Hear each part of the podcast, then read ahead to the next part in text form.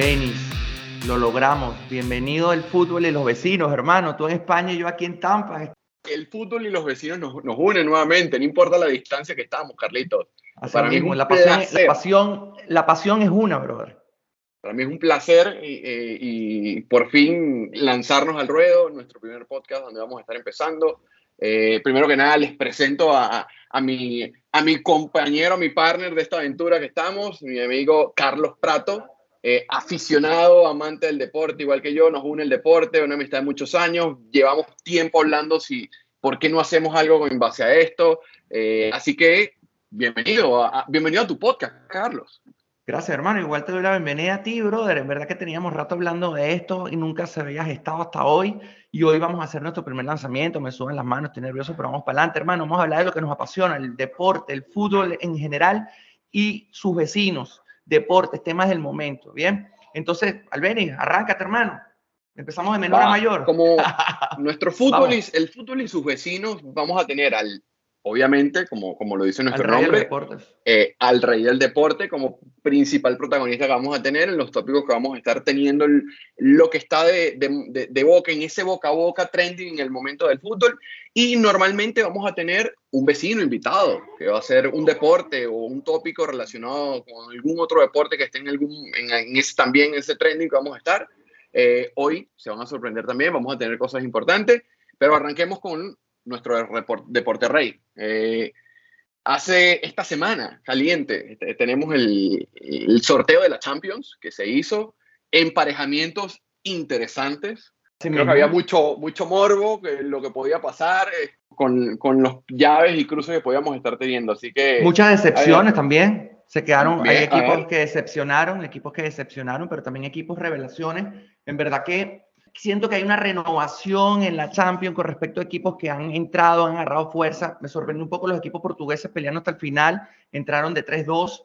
Bien, eh, me parece bastante llamativo este tema. Ojalá el fútbol de Portugal, de Portugal levante, porque hay mucha, mucha historia en, en, los, en, esos clubes, ¿no? En el antaño, sobre todo los Porto, el Benfica. Bien, que fueron los que entraron en octavo y creo que las llaves favorecen en cierta manera a ellos casualmente. Ojalá este año sea un equipo de, de una Champions de revelaciones, ¿no? Eh, aquí yo haciendo mi, mi, estudio, como siempre, y buscando eh, estadísticas. Eh, antes, antes, de entrar a la estadística, antes de entrar a la estadística, me hablas de, de lo bien que le fue a, a los equipos portugueses. cuéntame de eso que pasó con el, los equipos de fútbol español. Me parece que hay ciclos hay ciclos eh, que se cierran. Eh, yo siento que el Atlético de Madrid va a ser una renovación a final de temporada interesante desde el banquillo para abajo. Eh, me parece que el Barcelona está en un equipo, es un equipo que necesita construir y tener confianza en sí mismo, bien, porque tiene buen equipo. O sea, el Barcelona hizo una gran renovación, sin embargo, no le alcanzó.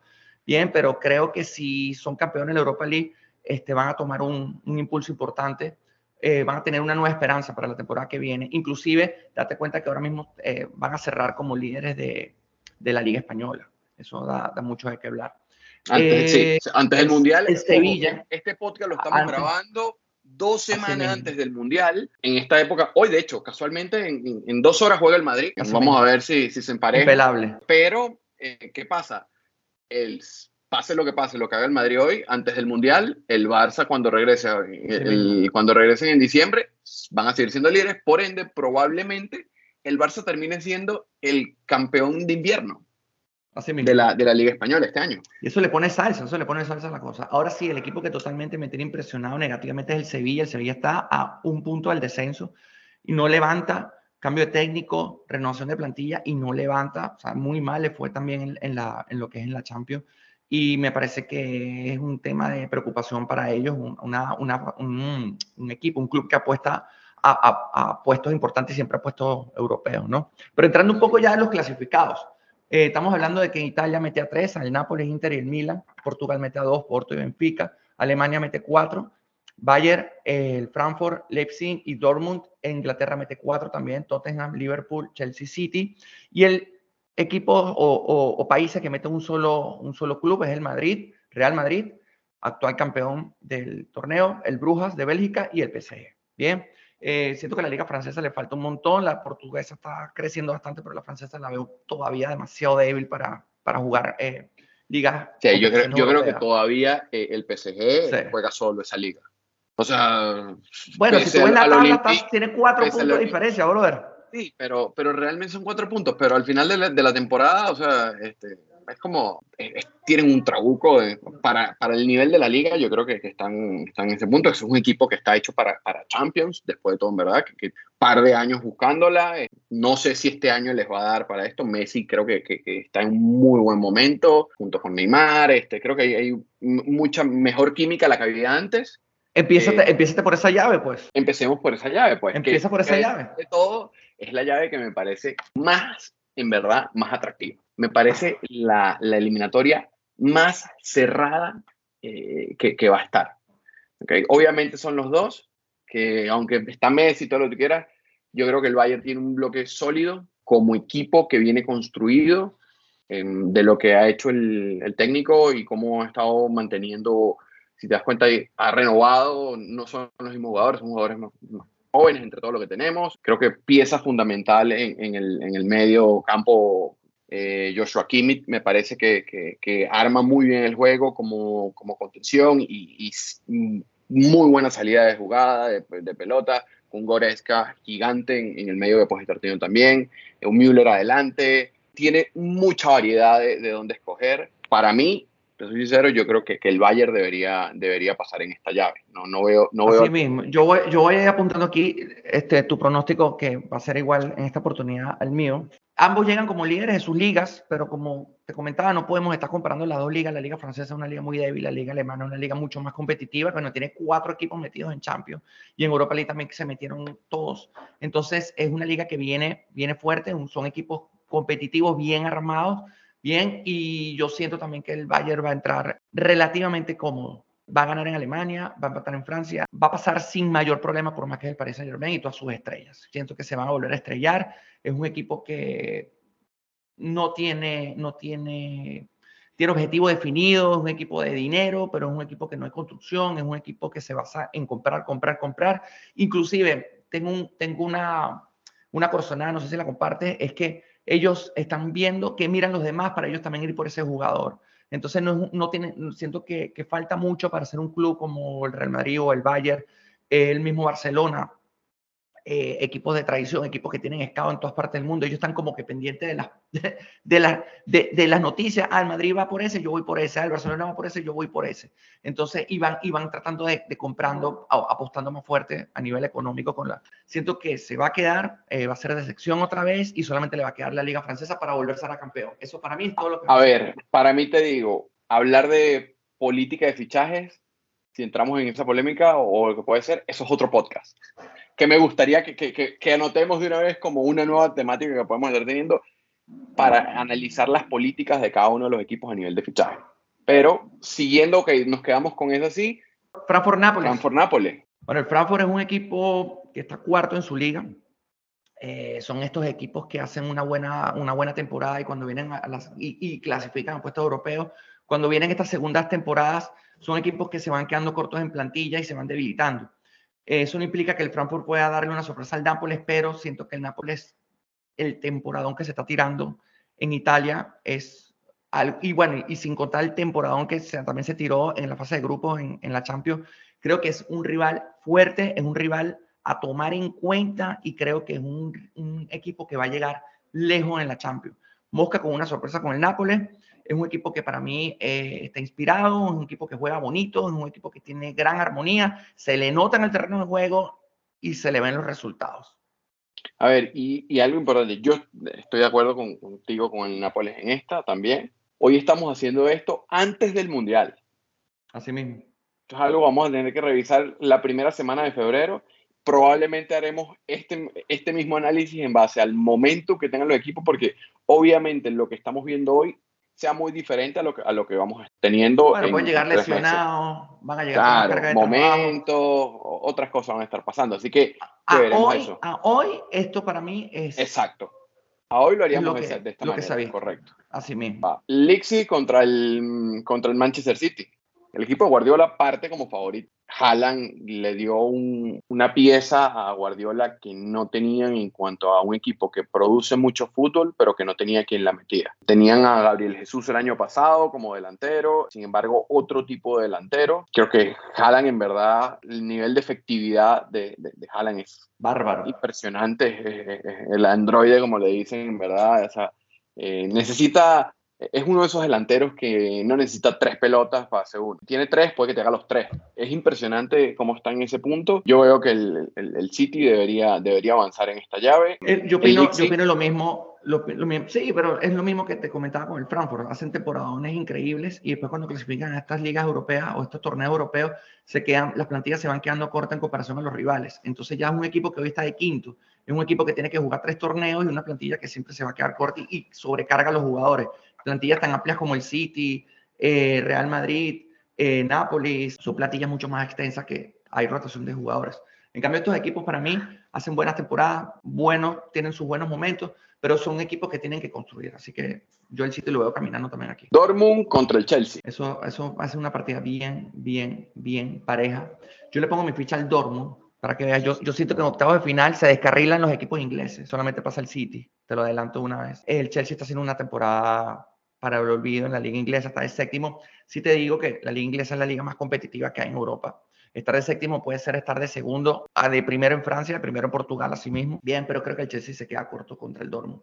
El Dortmund creo que, por más que está de sexto en su liga, un equipo que, que hizo una mejor fase de grupos, eh, tuvo rivales un poco más de parejos y creo que lo sacó adelante. Creo que el Dortmund pasa aquí. Yo veo al Chelsea huérfano todavía de técnico sacaron a Tuchel, todavía no, han conseguido el, camino. Igual, coincido, creo que el Dortmund al día de hoy debería pasar, por lo que vamos a estar teniendo, y si lo vemos así, lo que estamos diciendo es que alemán, los equipos alemanes de pasar cuatro se quedarían dos por fuera, o sea, con un 50% estarían avanzando, lo cual, bueno, ya se plantea cómo, cómo serían a nivel de nacionalidad de los equipos. Milan-Tottenham. Milan-Tottenham.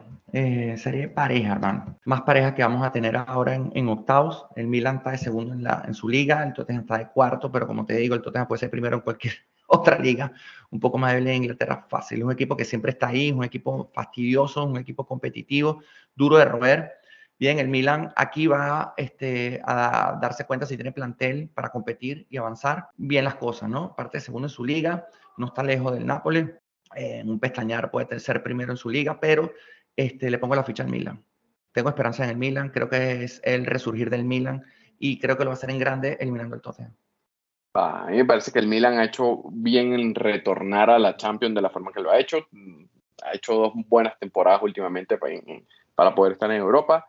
Yo aquí sí me voy con el Tottenham, ¿ok? Aquí es la primera donde, donde no coincidimos. Y ahora, diferimos, diferimos. Interporto. Sigamos con, los, con el otro italiano. Inter Porto me gusta mucho. El Inter está cuarto en su liga, Porto el segundo. Parece que el Porto un poco debilitado, eh, eh, fue primero en su grupo, eh, pero contra el Inter lo veo débil. Siento que el Inter va a hacer sus deberes en la ida y en la vuelta.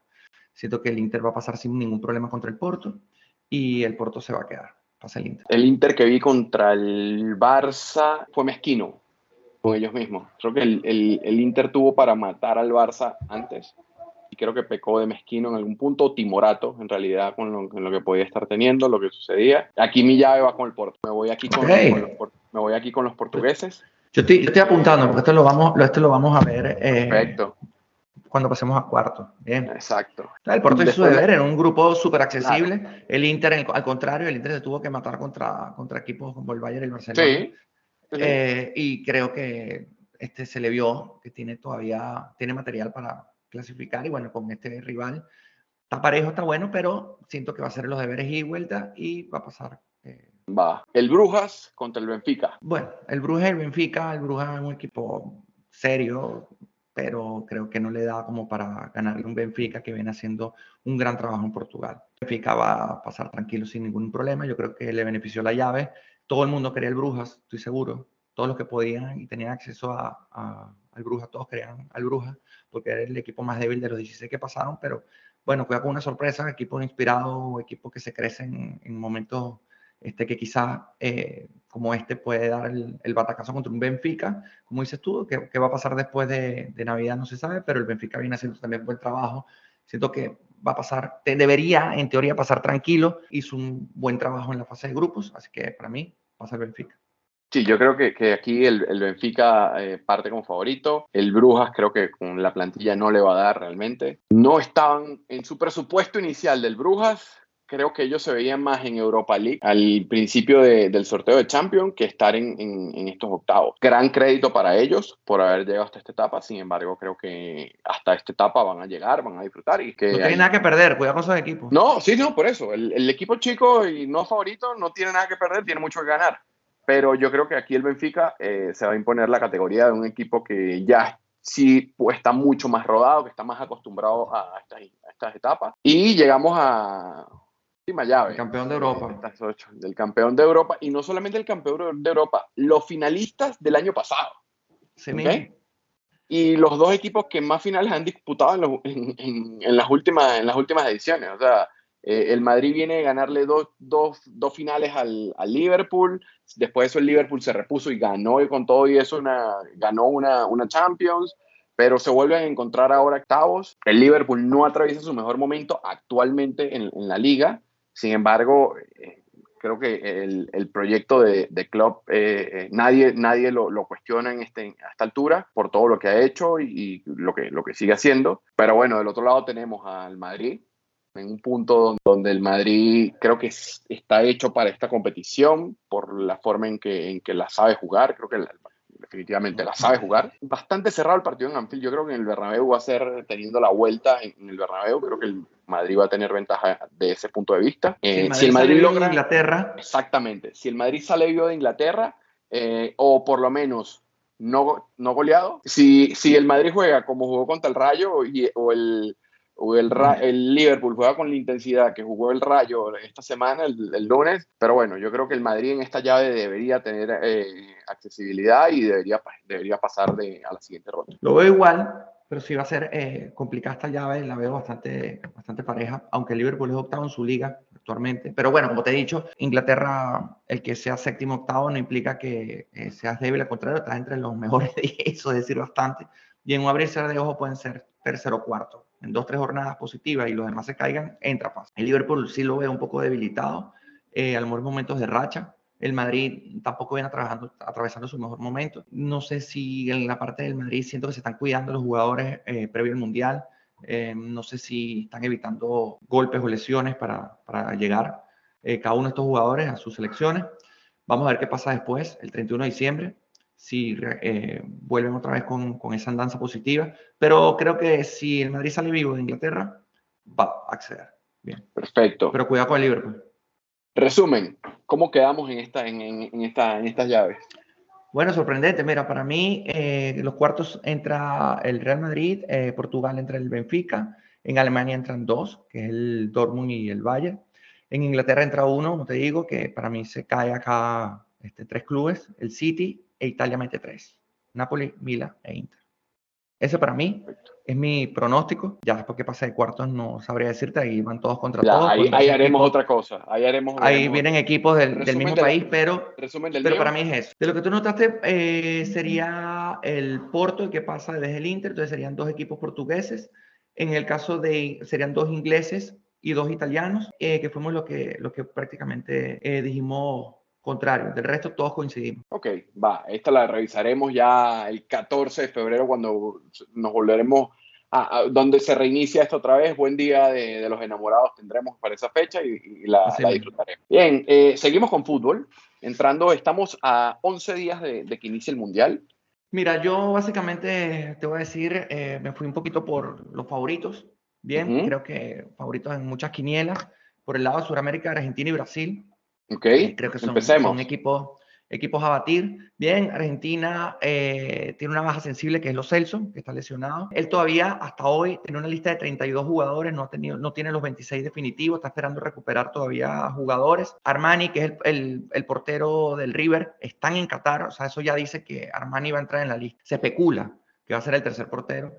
Pero Argentina para mí es un equipo que está blindado, creo que es la... Eh, creo que eh, en la película de Messi, en su, en su película eh, como vida, creo que la voy a premiar y le va a dar el mundial el último que va a jugar. Siento que Argentina, y te lo adelanto, para mí va a ser o sea, hoy, hoy siempre. Que, hoy crees sí. a 11 días de empezar, para ti el campeón es Argentina. Así mismo. Argentina creo que arrancó mal una eliminatoria eh, sudamericana y la cerró durísima. Yo creo que al final este, entendieron los jugadores lo que quería jugar el técnico y creo que es una máquina engrasada, cada uno sabe su trabajo. Una estrella más otra superestrella y más otra superestrella que están en ese equipo, acceder cómodo en el grupo donde están créeme que es lo más probable, créeme que va a ser un candidato serio y para mí campeón del mundo Argentina. Se lo debe la historia, se lo debe eh, Messi, le va a cerrar su película eh, personal este, con su, el, trofeo que le falta, que es la Copa del Mundo. Para mí, te digo, un jugador que, que ha sido muy polémico en Argentina por todos los procesos que ha pasado, pero para mí sigue siendo un jugador importantísimo dentro de la plantilla, por la conexión, por, por todo lo que significa también como desahogo para, para Messi que es Di María. Para mí Di María es un jugador fundamental en el esquema de hoy de Scaloni. Messi está obviamente por encima por todo lo que, lo que es, pero creo que, necesita un, Messi, necesita un Di María para poder eh, ayudarlo, desahogar, desequilibrio, todo lo que, lo que ofrece Di María. Si Di María se llega a perder el Mundial todavía, porque todavía eh, creo que está en, en veremos, por eso que no han tirado. La Argentina tiene 32 preseleccionados, no han tirado la lista. De, tienen hasta el 14 para hacerlo. Ok. Sí. Eh, para mí, si Argentina se pierde, si Di María se pierde el mundial, es una base muy sensible. Eh, yo no creo que Argentina gane, gane el mundial, lo digo hoy. Creo que hay mucho marketing detrás de todo lo que está sucediendo con, con Argentina y, las ganas que la gente tiene de que Messi gane el mundial. Yo no veo, eh, creo que, que, Argentina para mí se va a quedar en, el camino. No lo veo ganando, no lo veo ganando la, la Copa del Mundo. este, este torneo no, por ende, para mí, Messi se va a quedar sin ganarse una, una Copa del Mundo. Háblame entonces de tu favorito de una vez, me imagino que está en mi lista, pero no, no hemos hablado, pero dime, dime de tu favorito para ganar el Mundial y dame otra vez el resumen. Para mí, para mí el, el, el, campeón de este Mundial es Brasil. Te digo, para mí hay un jugador clave que va a llevar Brasil, que es Dani Alves. ¿Okay? Y te digo por qué. Locura, para mí Dani Alves, esa convocatoria. Para mí Dani Alves no va a jugar. Y él sabe que él no va a jugar. Y tal vez jugará el tercer partido de, las, de la fase de grupo, ¿okay? Para que pueda tener minutos, pero ¿qué tiene? Algo que me parece muy inteligente de Tite. Dani Alves es un jugador que te hace camerino. Y en un torneo como este, tú necesitas mucha química de equipo. Y Dani Alves es un jugador que te construye química de equipo. No dentro del campo, sino fuera del campo, por su veteranía, por todo lo que tiene, el peso que va a tener dentro del, del camerino. Creo que eso va a ser mucho más importante el juego de Dani Alves fuera del campo que lo que va, que lo que va a jugar. Él va a aportar ahí. Para mí el titular de lateral derecho es Danilo. Yo creo que el que por ahí cuando daban la, lista se hizo un meme de que un periodista se llevaba las manos a la cabeza, así como de frustración, que cómo se van a llevar a Dani Alves. Yo creo que Tite lo está haciendo de esa forma. Yo, yo no, te voy, no te voy a cuestionar porque tienen, tienen para sacar ocho equipos competitivos, este, sin dudarlo eh, es que, mira, yo me puse a averiguar y me puse a leer y donde cada vez que lanzaban una lista a un país, cuestionaban los convocados. No vi gran, gran problema con la convocatoria de Brasil. Es que tú estos 26 los dejas, los dejas por fuera y metes otros 26 y está buena. exacto, exacto. Es un tema No, no hay que, no hay que discutir. Nueve delanteros, brother. Nueve. Contra Francia, para adelantar un poquito, se está llevando nueve defensas. O sea, date cuenta ah, las convocatorias, nueve delanteros, un equipo altamente ofensivo. Cualquiera te hace el gol, cualquiera te hace el trabajo. Claro. Y aquí no hay estrella, hay un montón de estrellas. No hay nadie que. Neymar sí está bien, pero Neymar, como dices tú, es marketing, etcétera. Pero, pero hay muchos jugadores que, que hacen el trabajo de soldado y son superestrellas. Y es un equipo que está jugando bonito, cerró muy bien las eliminatorias suramericanas. La hizo de principio a fin, a diferencia de Argentina. Bien, es un equipo, sí, favorito muchísimo y muchos dicen eh, que puede ser una gran final, Brasil-Argentina. Sí, la llave, final también. las, llaves, las llaves están hechas para que la única forma en que, se, en que se enfrenten es en la final. Bueno, y ellos, ellos clasificando de primero en sus grupos, si, si, se tuercen, claro. bueno, puede, puede haber problemas, pero si todo es como pinta, puede haber una gran final Brasil-Argentina. Yo veo a Argentina, como te digo, ganándola, pero Brasil wow, ¿sabes? Un equipazo. Firmino, lo que leí, se quedó por fuera, pero, pero al final, ajá, ok, no, tampoco va a ser una baja sensible, bien. Así que, y lo de Alves, estoy de acuerdo contigo, es un tipo que, que, que, va a hacer vestuario, ese es su trabajo, él lo sabe, Se lo dijeron. Te llevo con esta condición, va a jugar el tercer partido siempre y cuando Brasil esté clasificado. Así para, y, y, y, los que no jugaron los dos primeros van a jugar ese tercer partido y le van a meter una goleada que le toque, que no recuerdo quién es, o sea, normal. Bien, ahí es un equipazo, no te lo quito. Sí, de acuerdo. Cuidado con Brasil también. Tercer equipo que vamos a analizar hoy, de, o que vamos a discutir. Francia, que te lo mencioné, que te, que te lo adelanté un poco. Francia, eh, a comparación de su última convocatoria, que fue campeón del mundo, este, hay una gran renovación de plantilla, hay muchos jóvenes, eh, están, están cuestionando un poco el centro del campo. Eh, yo no sé si esos nueve defensas que se está llevando es justamente por eso mismo. Y en lo que tiene en mente el técnico, siento que Francia es Francia y tiene un equipazo igual montón de estrellas, un montón de jugadores. No veo, no veo que vaya a tener mayor problema para clasificar hasta cuartos de final, de ahí para adelante ya quien le toque eh, y teniendo un poco de suerte. Francia es Francia y vamos a, vamos a ver qué pasa. Eh, no va a ser campeón del mundo, estoy seguro.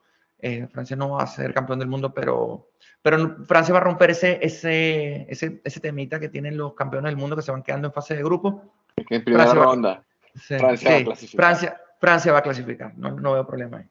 Ahora te digo, de esta convocatoria de Francia, a mí lo que me parece es que Francia se, se va a quedar corta, a sentir mucho la falta de, de un Kanté y de un Pogba.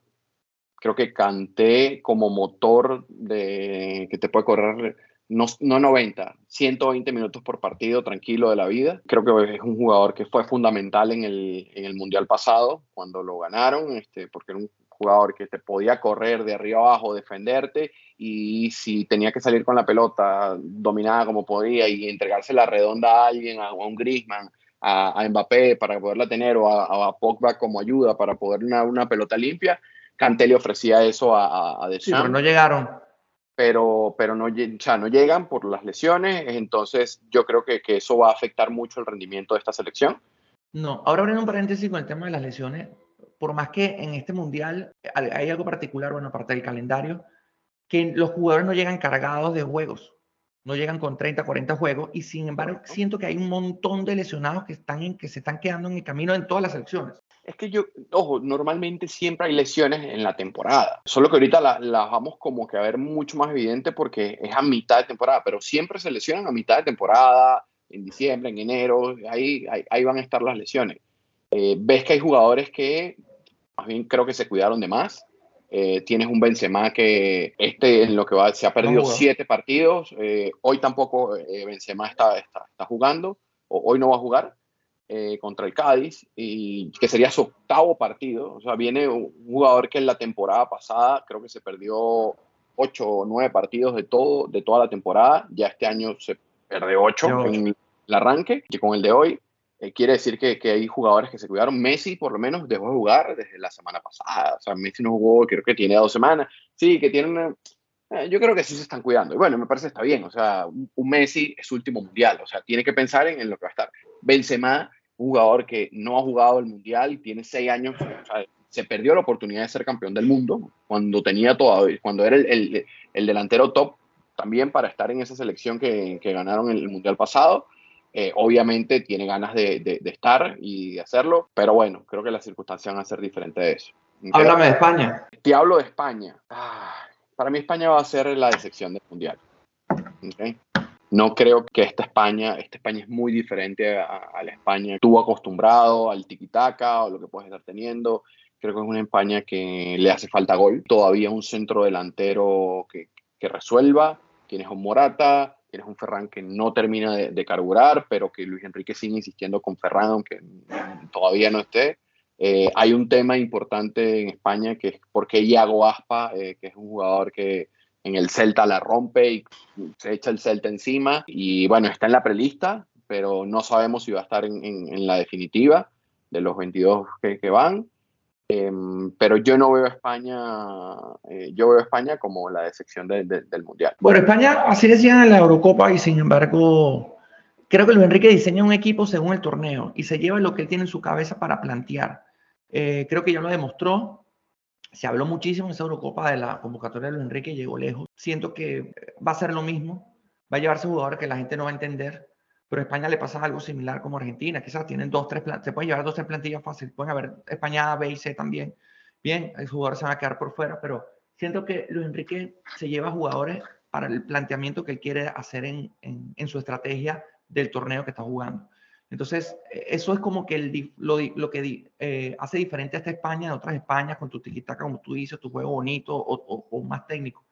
Eh, Luis Enrique se, eh, lleva a los jugadores que pueden hacer realidad lo que tienen. Entonces, sí, España no, no siento que pueda ser campeona, pero cuidado. Una España inspirada, una España que, que un Morata por fin de, eh, despierta, un Ferran que empieza a hacer los goles, eh, quizás puede llegar lejos y puede llegar hasta un posible tercer, cuarto lugar.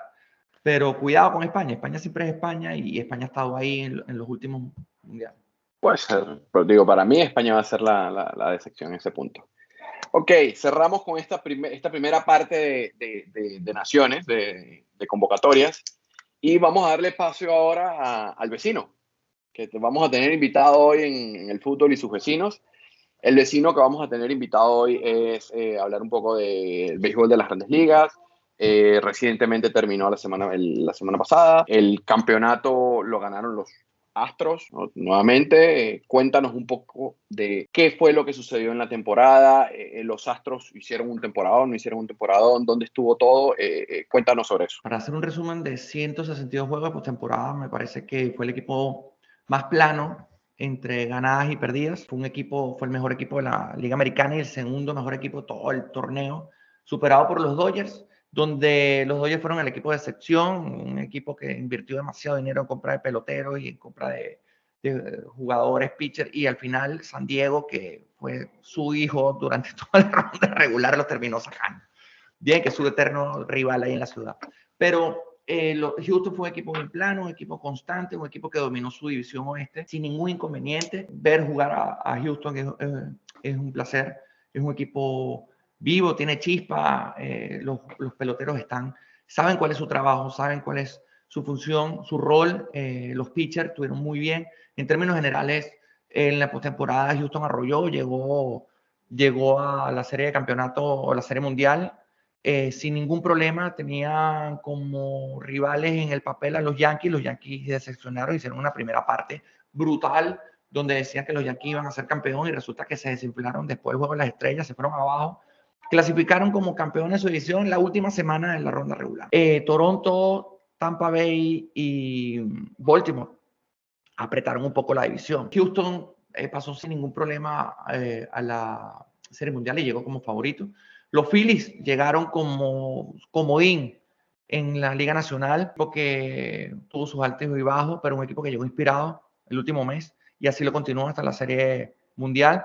Sacó equipos como Atlanta, una increíble Atlanta venía grande, venía, se veía monstruo, se veía que podía eh, plantársele a bien sea los Yankees o Houston en la Liga Americana, pero al final se quedó, Filadelfia pasó, Filadelfia hizo una buena serie mundial, perdió en seis juegos, pero vaya, o sea, admiro el público de Filadelfia, estuvo, ese fue el jugador número 10 u 11, como quieras verlo, eh, ya entendiendo que juegan con bateador designado en ambas ligas, hizo un papelón increíble, tuvo un gran protagonismo, yo mismo que lo estaba viendo por televisión, yo quería estar en, en el estadio viviendo esa, ese, ese momento, esa, esa, ese eh, empuje que, que, hizo, que mucho tuvo que ver el, público. Al final Houston merecido campeón, segundo torneo en tres años, plantilla totalmente renovada la del 2017, si especulamos y seguimos este, pensando en aquel momento gris en esa serie mundial o en ese torneo, solo tres jugadores eh, de posición están en, este, en esta plantilla actual, Altuve, Bradley y Gurriel, más dos pitchers, al final del día eh, llegó un Verlander a mitad de temporada eh, de Detroit que hizo su trabajo, llegó como pitcher estrella, muy bien, pero en términos generales los Astros para mí merecido campeones. Y eso eh, creo que, que, trabajo eso, eso, que planteas, eso que planteas de que solamente menos tres jugadores dentro de lo que puedes estar teniendo, habla, habla un mérito de, un trabajo de gerencia. Sí, eh, eso es lo que digo cuando hablaste tú, un trabajo gerencial increíble, donde sin aportar tanto dinero, ha traído jugadores importantes, pero sin esa chequera abierta como Los Ángeles Dodgers o los Yankees eh, Boston trayendo jugadores eh, porque son estrellas o están en un momento dado con unas, unos contratos increíbles. Son jugadores que más bien vienen, vienen de, de ser debutantes en, esta temporada, tienen apenas dos, tres temporadas haciendo grandes ligas, consagrados ya, y, y, eso habla mucho de la gerencia, ¿no? Que han apostado a jugadores jóvenes, porque es una plantilla joven que hablan de una dinastía. Entonces, ya, ya se habla de una dinastía. Entonces, imagínate imagínate que, que hicieron un buen trabajo. Claro. Así que. Ahora, hay una de las cosas que mencionaste sobre los Yankees, en verdad, los Yankees, un punto donde la cantidad de juegos seguidos que llegaron a tener dentro de la temporada, cómo se desinflaron. Yo no pensaba que los Astros iban a barrer la serie de, esa forma que, que, lo hicieron con los, con los Yankees. Era una serie que yo creo que daba para más y que los, en cuatro partidos solamente lo hayan hecho. Este, ahí te, dice, ahí te dice, ahí te dice que fue los Astros. Sí, exactamente. Así que bueno, creo que fue justo vencedor. A ver, Carlito, si te, si te pregunto por, ¿sabes? ¿Te suena el nombre Jim McLeod No, cuéntame, cuéntame quién es. Ok, eh, este es un fanático de los Astros, okay, un señor que es dueño de, una mueble, de un par de unas mueblerías en, Ciudad de Houston. Este señor ganó 75 millones de dólares. Sabroso. esta temporada, él, él, ganó, él jugó la temporada, o sea, él apostó 10 millones de dólares, se ganó 75 millones de dólares eh, este año. Eh, al apostar. Y bueno, de hecho, fue quien hizo uno de los partidos, lanzamiento oficial y todo. El señor bien famoso, eh, que me parece interesantísimo como de apostar 10 millones, bueno, está ok, y, así pudo haber sido un riesgo, pero nada, lo hizo en su momento eh, y así lo, lo ha hecho. apuesta también en Super Bowl, o sea, es así las apuestas. En su momento llegó a perder también 10 millones de dólares. Así que bueno, ahí, ahí lo ves en ese punto. Este, hoy, hoy ganas, mañana pierdes, pero interesante cómo el señor eh, le, generó dividendos su, apuesta, ¿ok? Así que, ¿Cómo forja su futuro? Una, anécdota de, esto que no quería dejar pasar ya que cerrando con, con el vecino del béisbol. Y bueno, este, Carlito, se nos pasó el tiempo. Sabroso. ¿Cuándo, ¿Cuándo tenemos el otro? ¿Tenemos fecha para el otro ya? Nos vemos la semana que viene nuevamente este, para terminar de cerrar la, la, convocatoria. Y nada, este, traeremos a un nuevo vecino también. Seguiremos avanzando. Así que, ah, muchísimas gracias por, el tiempo. Es placer conversar contigo y, estar en contacto. Me hiciste el día divertido. Aquí en Tampa hay una tormenta. Estamos saliendo de una tormenta, un huracán. Pero bueno, estamos bien. Ah, bueno. Estamos bien. Listo. Yo, yo saliendo acá a cenar y a ver el partido del Madrid. ¿Ok? Ajá. Allá nos vemos entonces, en la pantalla. Un abrazo, pana.